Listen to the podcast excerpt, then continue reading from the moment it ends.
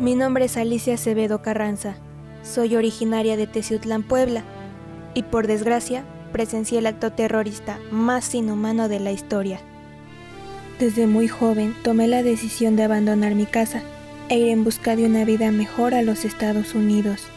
Tiempo después pude conseguir empleo en el World Trade Center. Ese martes por la mañana llegué como todos los días a mi trabajo, sin imaginar lo que sucedería después.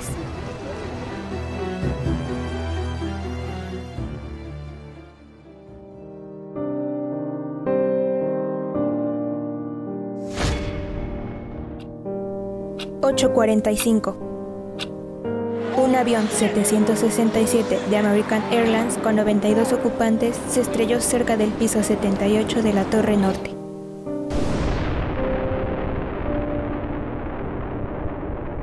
Estaba tomando un té cuando el edificio empezó a temblar.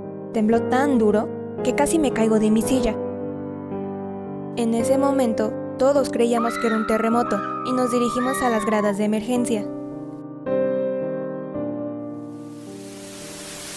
is as close as we can get to the base of the World Trade Center. You can see the firemen assembled here, the police officers, FBI agents, and you can see the two towers. A huge explosion now raining debris on all of us. We better get out of the way. 8.52. La televisión mostró las primeras imágenes del desastre. Mientras tanto, mis compañeros de oficina y yo bajábamos por las escaleras sin entender muy bien qué estaba pasando. Keep going, keep going. Let's go.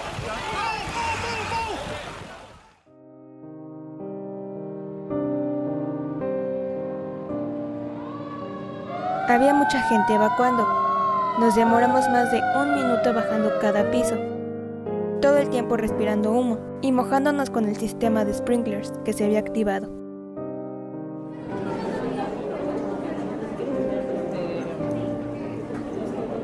No tenía ni idea en dónde estaban las escaleras. Afortunadamente en cuestión de dos minutos el ascensor abrió y bajamos rápidamente al primer piso.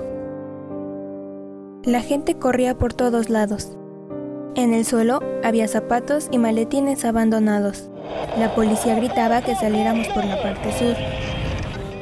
Me llamó la atención ver gente encerrada en sus negocios. Cuando salí, vi un reguero de hojas y miles de pedacitos de papel flotando en el aire. Miré hacia arriba y pude ver los pisos posteriores de la torre en llamas. De pronto, escuchamos una terrible explosión todo el mundo empezó a correr por todos lados. Lo primero que se me vino a la mente fue una bomba, y me imaginé que todo el edificio se caía encima de mis espaldas.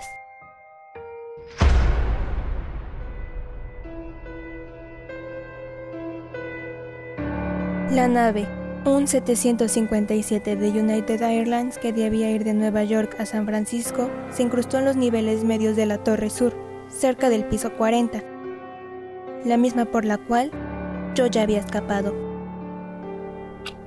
9.15 En medio del humo, el agua y el alboroto de los pocos pisos que me quedaban para lograr salir, no me di cuenta de lo que ocurría en el edificio vecino. Me impresionó ver cómo las personas saltaban al vacío. Era increíble lo que estaba ocurriendo. Esa pobre gente prefería saltar a su muerte que morir incinerada.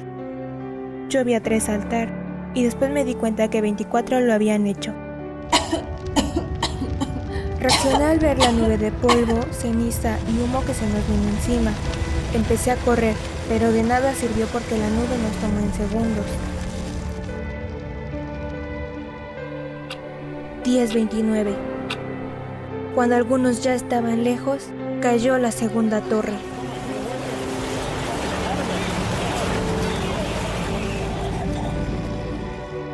Nuestra compañía perdió todo lo que tenía en esa sucursal y no sabemos si dos compañeros sobrevivieron a la tragedia. Después, nos fuimos a instalar de nuevo a Jersey City y no pensamos volver a poner un pie en Manhattan por un buen tiempo.